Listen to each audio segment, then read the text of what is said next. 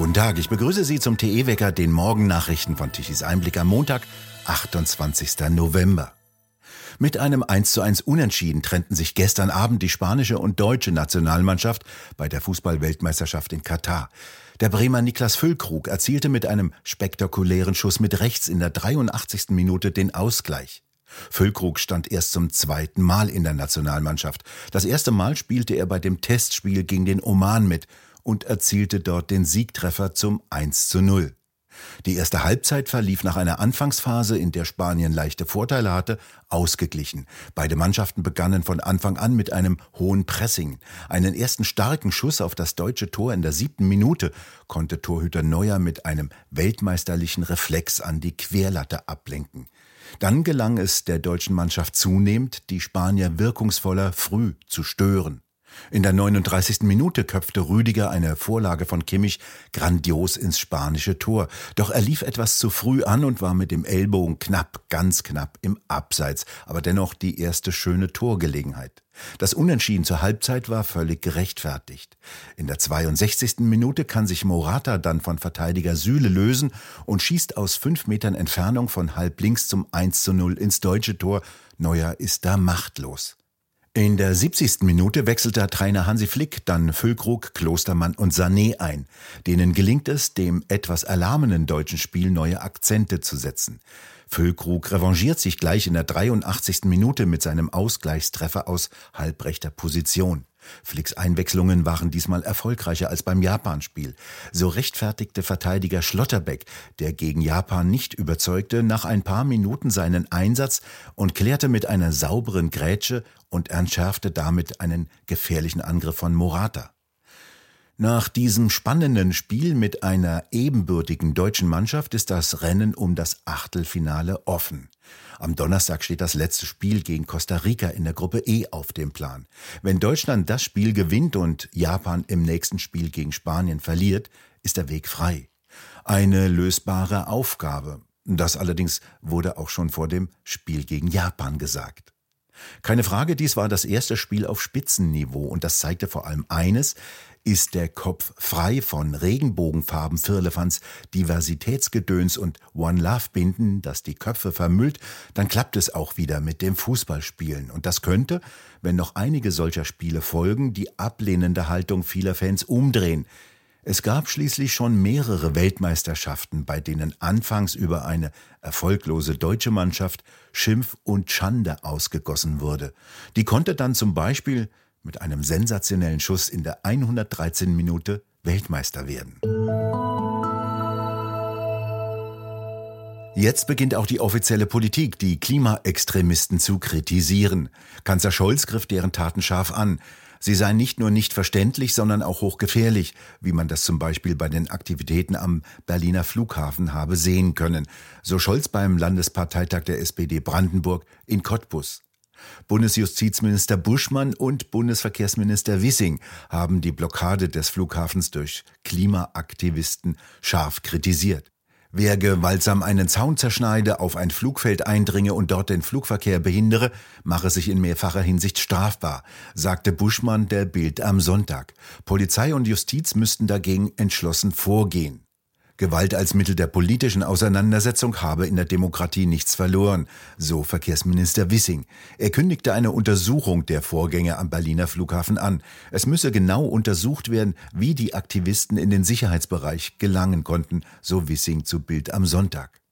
Auf dem Landesparteitag der CDU in Berlin nannte der CDU-Vorsitzende Merz die Klimaextremisten kriminelle Straftäter, für die es Null Toleranz geben dürfe.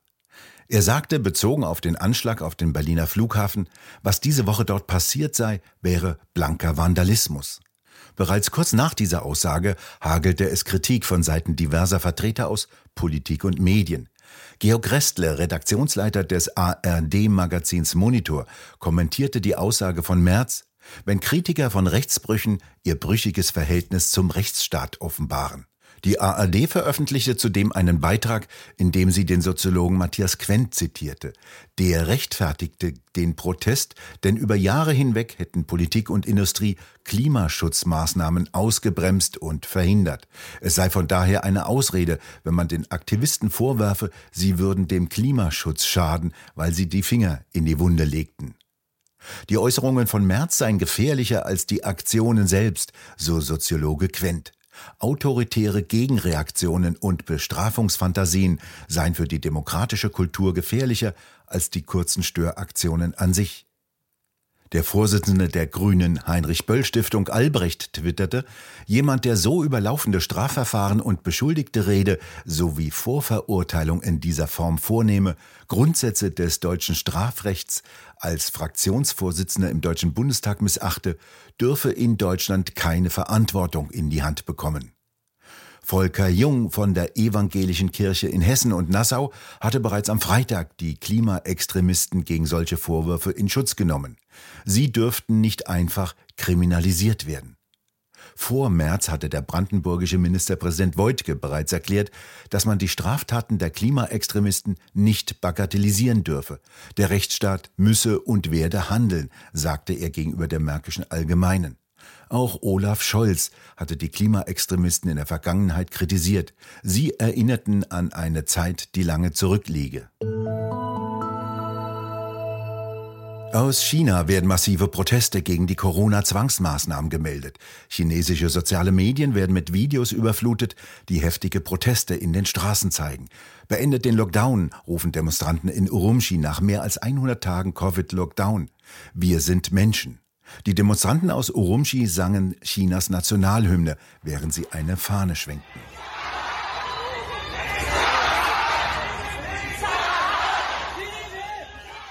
Zur Niederschlagung der Proteste in Urumqi wurden massive Polizeikräfte eingesetzt. Ein wesentlicher Auslöser für den Protest war ein Feuer in einem mehrstöckigen Wohngebäude, das am 23. November ausbrach und bei dem Dutzende Menschen starben, weil durch die Quarantänesperrung Feuerwehrleute und Feuerwehrautos nicht an den Block kommen konnten. Erst nach drei Stunden konnten die Feuerwehrleute in das Haus. Die Rede ist von mindestens zehn Toten, darunter ein drei Jahre altes Kind.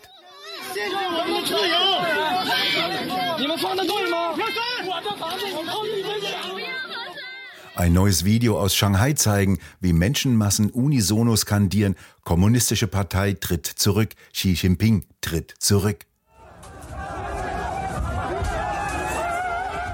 In der Stadt Lanzhou warfen Einwohner einen Covid-Teststand um und protestierten gegen die Zero-Covid-Politik. Aus Shanghai tauchen Videos auf, in denen chinesische Polizei Demonstranten verprügelt, die festgenommen und in Bussen abtransportiert werden sollten. In Peking durchbrachen Bewohner in mehreren Nachbarschaften die Zäune ihrer Wohnanlagen. Am Sonntagabend hielten Protestler als Zeichen gegen Zensur weiße Blätter hoch. Auf den Straßen von Wuhan rissen Menschen Barrikaden ein. Zuletzt waren Proteste bei einem Foxconn-Werk bei Shengshu ausgebrochen und hatten die Produktion des Apple-Zulieferers stark beeinträchtigt. Das Kreuz muss weg, der Muezzin übernimmt. Der Kampf gegen unsere Tradition und Kultur. Darüber diskutieren Roland Tichy und Frank Henkel mit Laila Mirso, Marco Galina und Josef Kraus. Mich interessiert immer, wie konnte äh, das sozusagen alles auf die schiefe Ebene kommen? Denken wir einfach mal an 62 zurück, denken wir an die Spiegel-Affäre zurück. Wir hatten eine kritische Presse, die hat doch der Regierung das, was Sie alles gesagt haben, überhaupt nicht durchgehen lassen. Heute gehört doch mehr dazu als Angela Merkel und ihre damaligen ja gut, Kabinette gab, in 16 Jahren. Es gab aber auch einen Helmut Kohl, der sich nicht vom Spiegel dirigieren ließ.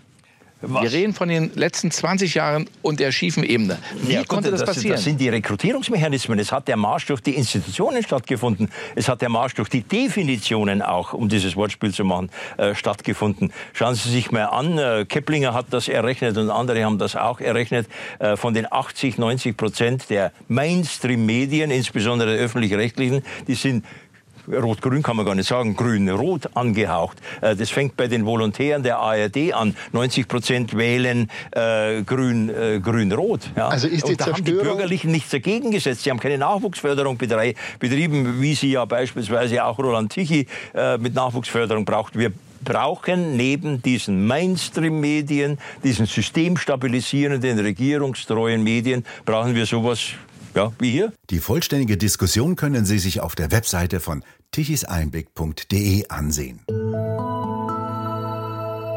Aus dem Westen ziehen Ausläufer des Tiefs über dem Atlantik herein, bringen viele Wolken und meist trübes Wetter mit. Ein wenig Regen kann auch dabei sein. Im Osten bleibt es eher trocken, dort ist es auch mit Temperaturen um 5 Grad etwas kälter als im Westen. Und im Südwesten, wo die Temperaturen zwischen 6 bis 10 Grad im Breisgau schwanken. Im Laufe der Woche wird sich das massive Hochdruckgebiet über Skandinavien weiter nach Westen ausdehnen. Das könnte für eine deutliche Kältewelle zum Wochenende hin sorgen. Im Osten könnte dann ein wenig Schnee fallen, aber noch ist diese Prognose ziemlich unsicher. Wir bedanken uns fürs Zuhören. Schön wäre es, wenn Sie uns weiterempfehlen. Weitere aktuelle Nachrichten lesen Sie regelmäßig auf der Webseite tischiseinblick.de und wir hören uns morgen wieder, wenn Sie mögen.